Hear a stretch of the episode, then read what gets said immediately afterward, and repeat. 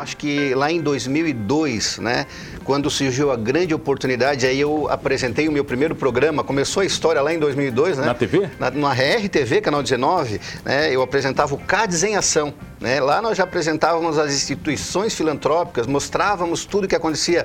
Nós acompanhamos uma cirurgia cardíaca dentro do, do, do da, na mesa de filmando cirurgia, ali, filmando, filmando, né? Nós... Oferecimento: Giasse Supermercados, Pequenos Preços, Grandes Amigos e Unesc. Formação e inovação para transformar o mundo.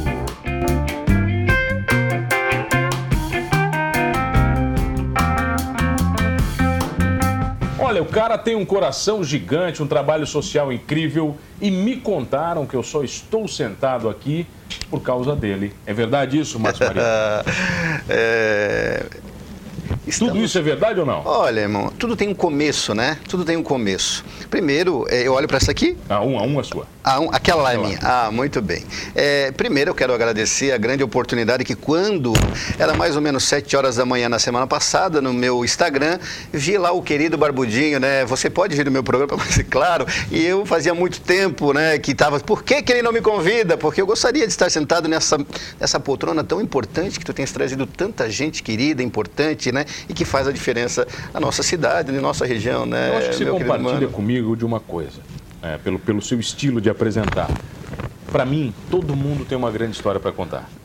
Independente da classe social, independente se é político, se não é, se é famoso ou se é um ilustre desconhecido. Eu acho que você partilha disso, né? É verdade. É, é, mano, a gente tem uma história muito legal e, como você disse, você é, é eu sou culpado, né?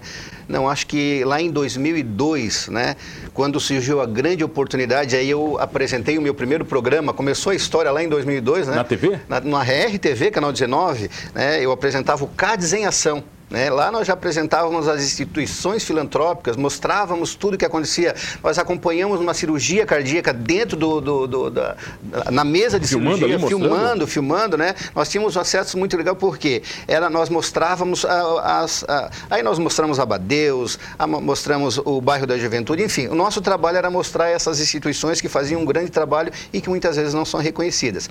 E aí em 2002, né? É, eu comece, tinha esse programa e aí começamos a ter um uma, uma certa, é, um certo relacionamento com o seu João Sioff. Né? E no fim acabamos ficando amigos e houve a possibilidade de nós aí estarmos à frente do canal 19, isso em 2003, né? E aí foi um grande desafio porque subiu como diretor, o que foi? Não, nós arrend... porque na época era arrendado, ah, né? Você arrendou? Nós arrend... muito, foi uma coisa muito louca, né? Porque eu não entendia de TV, né? Mas eu acreditava que era possível fazer. Arrendar para quem está em casa, o que, que é? Alugar? Nós alugávamos o canal 19. Porque até então o seu João tinha uma programação né, é, que era gravado, não tinha programação é, ao vivo, né, era uma programação gravada. Nós, quando eu peguei a emissora em 2000, 2003, e o, do, e, o, e, o, e o Luta aqui, que não me deixa mentir, que era o meu operador na época, nós pegamos a TV, era com Super V ainda, em 2003. Né? As fitas. As fitas Super V. E a, a, a em 2002, ainda o canal 19, a, o, o transmissor era em cima do Catarina Gadzinski. Então não tinha nenhuma possibilidade de pegar nos bairros a emissora, o sinal do canal 19 só era praticamente no centro da cidade. A TV precisa de morro, tem que ter Sim, morro. Sim, tem que espalhar. ter morro para dar irradiação. Né? Então nós pegávamos no centro. E aí, quando veio essa possibilidade de nós irmos para dirigir o canal 19, houve, houve, um grande questionamento. Mas tu é louco, cara, como é que tu vai fazer isso? Porque a TV não tem alcance, como é que tu vai sobreviver? E na época, no primeiro mês, nós já tivemos que dar um, um, um aporte já na época de 8 mil reais. Que era, né? grana, que era o adiantamento, era muita grana. Né? E aí, pegamos a emissora de 2003, a gente conseguiu, sabe, mano? É... Primeiro, assim, uma coisa muito importante é fazer equipe.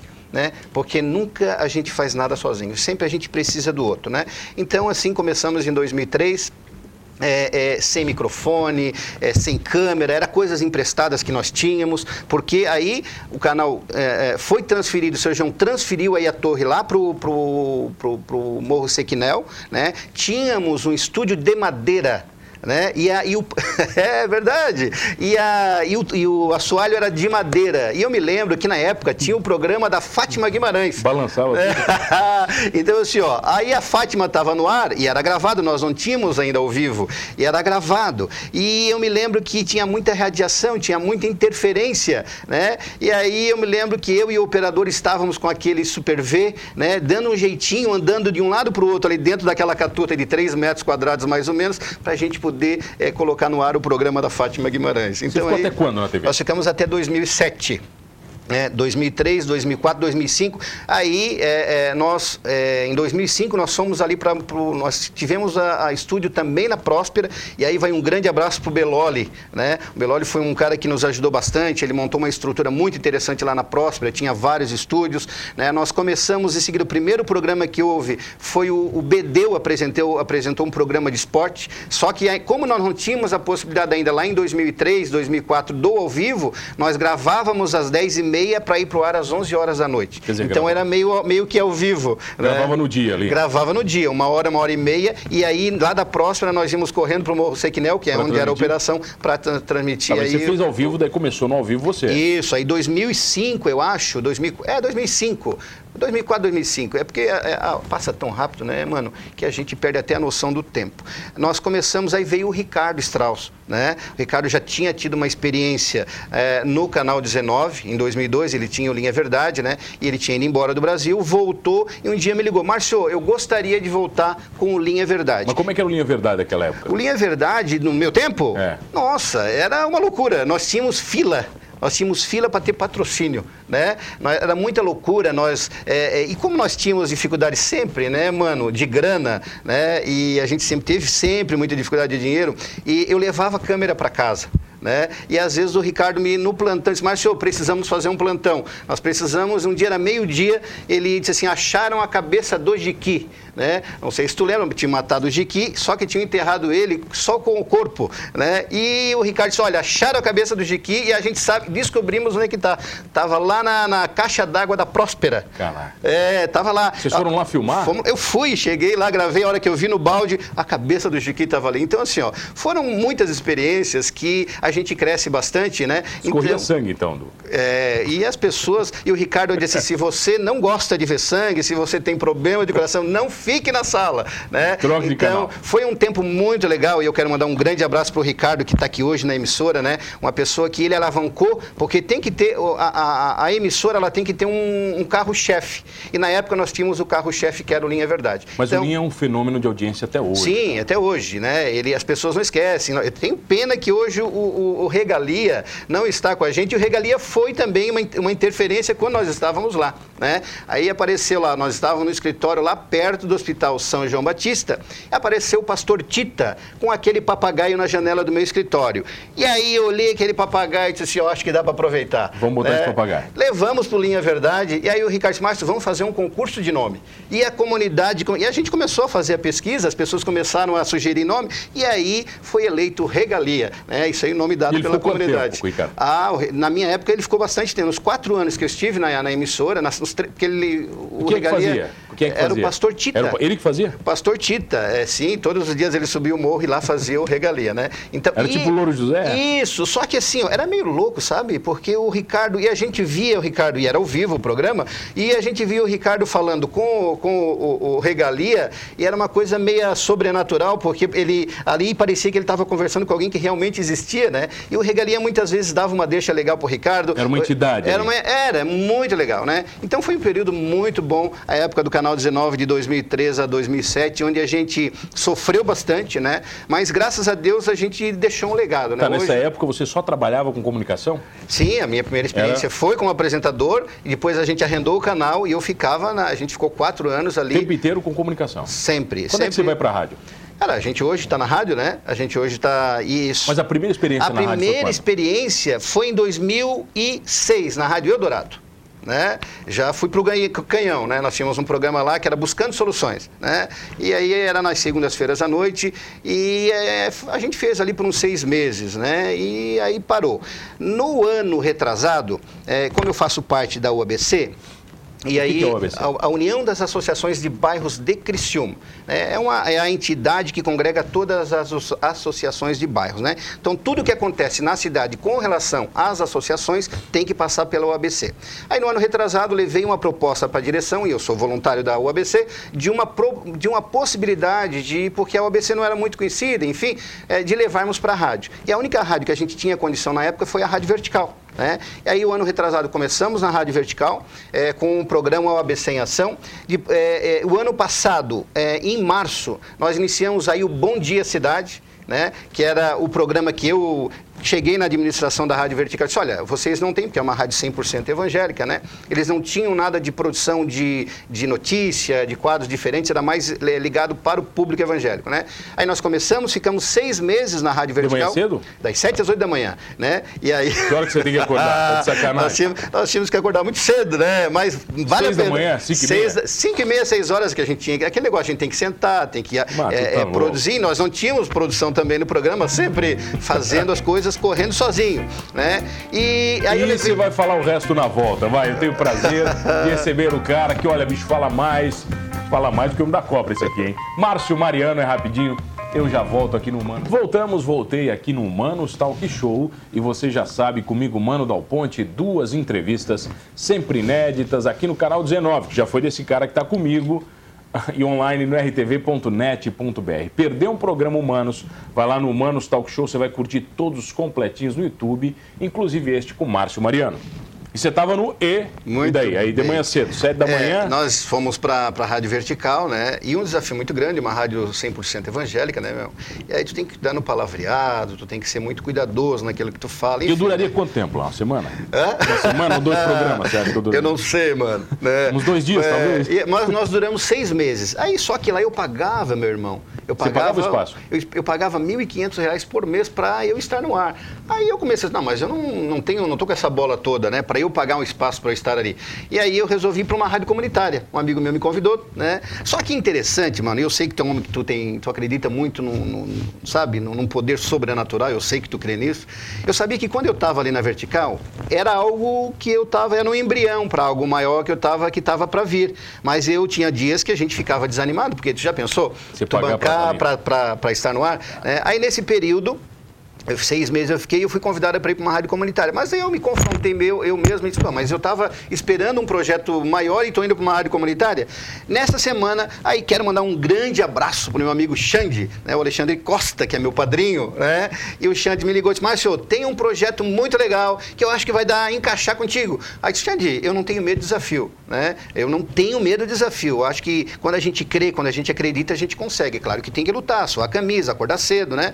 E aí eu fui fazer fazer um teste na Rádio Cidade em Dia, né, do meu, meu amigo querido Gil Losso. E aí nós passamos. Deu certo, Deu certo né, Olha só, cara, passamos no teste, né? E nos colocaram a apresentar o programa que hoje a gente apresenta o Boa Noite Cidade, das, ah. das 20 às 22 horas. Duas horas por dia. Duas horas por dia. Você é louco, cara, fazer é, duas horas por programa por duas dia. Duas horas por dia. E aí eu te digo de novo, né? A, a, a gente precisa construir uma equipe, né?